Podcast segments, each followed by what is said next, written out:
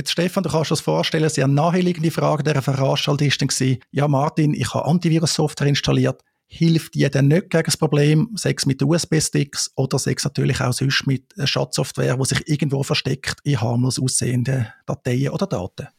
Ja, Antiviren helfen ein bisschen weit, und zwar vor allem gegen bekannte äh, Schädlinge, vor allem auch gegen alles, was ein bisschen älter ist, dass man sich das äh, nicht mehr einfährt, weil auch äh, sehr alte Schädlinge sind zum Teil noch im Umlauf und äh, tauchen immer mal wieder irgendwo auf.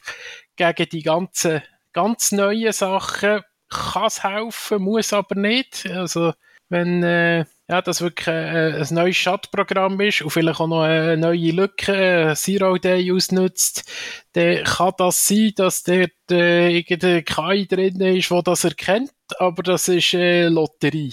Ja, Stichwort KI oder Heuristik. Ich meine, da sehe ich ab und zu das Problem, dass die Antivirus-Software natürlich vielleicht auch so sehr systemlahmleitet. Also wenn sie einen Fehler macht und dann gibt es entsprechenden Supportaufwand. Ist dir das auch schon begegnet? Das ist mir auch schon begegnet und der Supportaufwand ist nicht, nicht mal das, das schlimmste Problem aus meiner Sicht, sondern äh, die Antivirensoftware selber ist natürlich auch, äh, hat eine Angriffsoberfläche, das kann man sich gar nicht vorstellen. Also, das ist im Prinzip noch fast schlimmer, als äh, wenn man ein Word-Dokument auftut, weil die alle möglichen Prüfalgorithmen drin haben und eben möglicherweise irgendetwas KI-mässig, Heuristik-mässig und dass das dann alles auch so sicher ist, da hat es also auch schon äh, Vorfälle gegeben, wo der Infektionsvektor die Antivirensoftware war. Genau, also Infektionsvektor, dort, äh, wo man das System angreift, das System befällt. Und es ist ja naheliegend, wenn man sich das überlegt. Also eine Antivirus-Software, die muss ja zum können theoretisch funktionieren, alle Daten können anschauen, die durchfließen. Das ist jetzt heute nicht mehr so das Problem von der Performance vom System, und da gehen alle Daten durch. Und ein Problem, ein Fehler langt ja, irgendetwas in dieser Software, und dann kann man die Software mal selber übernehmen. Zum Beispiel ist ab und zu schon vorgekommen, da müssen Dateien entpackt werden, ZIP-Archiv, äh, RAR-Archiv und so. Und dann ist das irgendwie veraltet, schon lange nicht mehr updated worden. Und dann hat man die Antivirus-Software übernommen. Und die läuft ja, wenn sie können funktionieren, dann auch noch mit entsprechend viel Recht auf dem System. Ja, das ist ein grosses Problem. Vor allem in einem, in einem Mehrbenutzer-Umfeld, wo man wo der, der Mitarbeiter, der das vielleicht würde auftun, der hat gar keine höheren Rechte. Der sieht vielleicht auch nicht alle Dokumente, äh, wo, wo der Angreifer daran interessiert ist, oder kann nicht alles verschlüsseln, äh, wie das der Ransomware vielleicht möchte. Aber der, der Systemdienst, wo der Antivirus drin läuft, der hat ziemlich sicher mehr Recht. Was jetzt der gewöhnliche Mitarbeiter oder die gewöhnliche Mitarbeiterin betrifft, gehören haben Sie das Argument gegen Antivirus-Software, es zur Leichtsinnigkeit verleiten.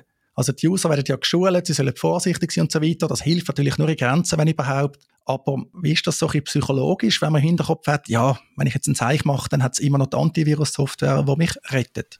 Ja, das ist, äh, ist schwierig zu beurteilen, in der, ob das ein signifikanter Effekt ist. Wäre mal interessant, eine Studie darüber zu lesen, wie, wie viel unvorsichtiger die Leute werden.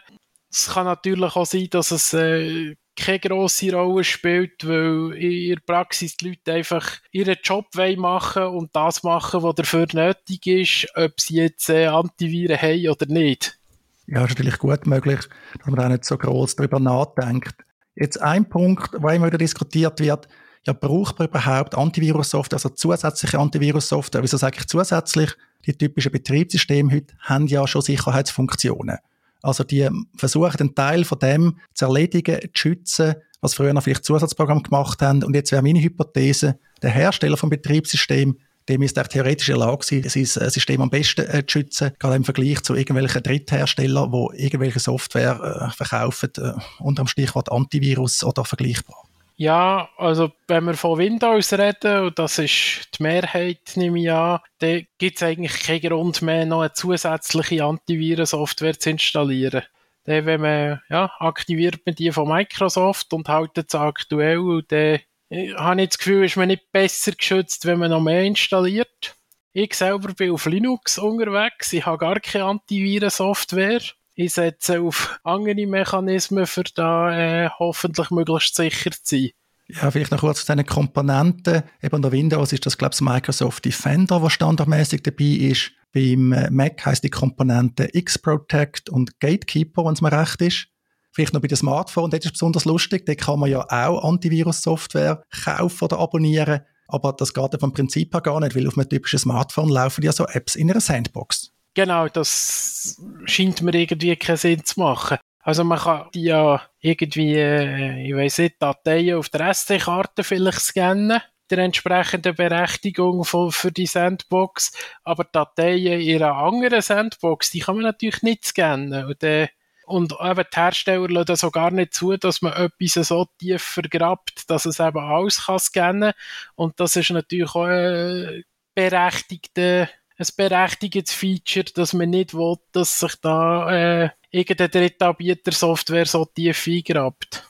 Vielleicht noch da, Sandbox, das bedeutet eigentlich, dass jede App einfach in einem eigenen abgeschotteten Bereich läuft, also sich nicht ins Cake kann kommen, eben auch nicht kann, dann vielleicht Schaden anrichten in Bezug auf andere Daten, die sie nicht Zugriff haben bei einer anderen App. Und du hast gesagt, eben, du nutzt Linux. Ja, ich glaube, dort hat man das Thema gar nicht so groß. Gibt es überhaupt Antivirus-Software für Linux so im Desktop-Bereich? Es gibt Antivirensoftware für Linux aber wie soll ich sagen, die, die sich ein bisschen damit auskennen, die sagen im Prinzip alle, das ist, damit man bei Compliance der Haken machen kann. Ja, das mit der Compliance ist so eine Sache. Wenn in der Datenschutzplauderei auch schon das Thema von der Cyberversicherungen und dort als Bedingung ist eigentlich immer, man muss Antivirus-Software installiert haben auf den Desktops. Und das Problem ist dann halt aus meiner Sicht, dass Versicherer nie sagen, welche Antivirus-Software sie empfehlen, weil, wenn man eben ein Vorbehalt hat, und ich glaube, man hört sich raus, oder? Du und ich haben Vorbehalt gegenüber Antivirus-Software, zumindest auf dem Desktop. Ja, wenn man die schon installiert und damit eben vielleicht auch ein zusätzliches Risiko eingeht, wäre noch gut, wenn äh, die Versicherung könnte sagen, okay, du gehst das Risiko ein, wir wollen das für die Versicherung, aber das ist dann kein Problem, weil du unsere empfohlene Antivirus-Software einsetzt. Ja, das wäre natürlich schön, wenn es da eine Empfehlung gäbe, die von jemandem, der der oder verhaftet, wenn es schief geht. Jetzt, Stefan, du hast gesagt, du verwendest keine Antivirus-Software, sondern du hast dich anderweitig schützen. Kannst du da noch etwas dazu sagen? Ja, ich verwende Cubes OS. Das ist ein OS, wo man äh, eigentlich mit virtuellen Maschinen arbeitet und probiert, die verschiedenen äh, Concerns eben zu trennen. Und wenn man jetzt dort so eine Datei zugeschickt bekommt, dann kann man die über extra virtuelle Maschine aufmachen und die dort anschauen und die kommt nicht in Berührung mit äh, einem produktiven Umsystem.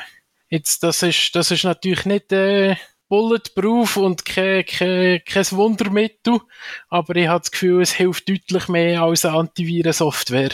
Der Slogan von Cubes OS übrigens ist a Reasonably Secure Operating System. Also sie versprechen keine absolute Sicherheit, aber sie versuchen eben auch durch Virtualisierung, wenn ich es richtig im Kopf habe, halt wirklich die Sicherheit erheblich zu verbessern. Jetzt für den Normalnutzer ist das tendenziell wahrscheinlich eher keine Option. Ich schlage vor, man versucht nochmal ein bisschen zusammenzufassen, was wir jetzt eigentlich gesagt haben.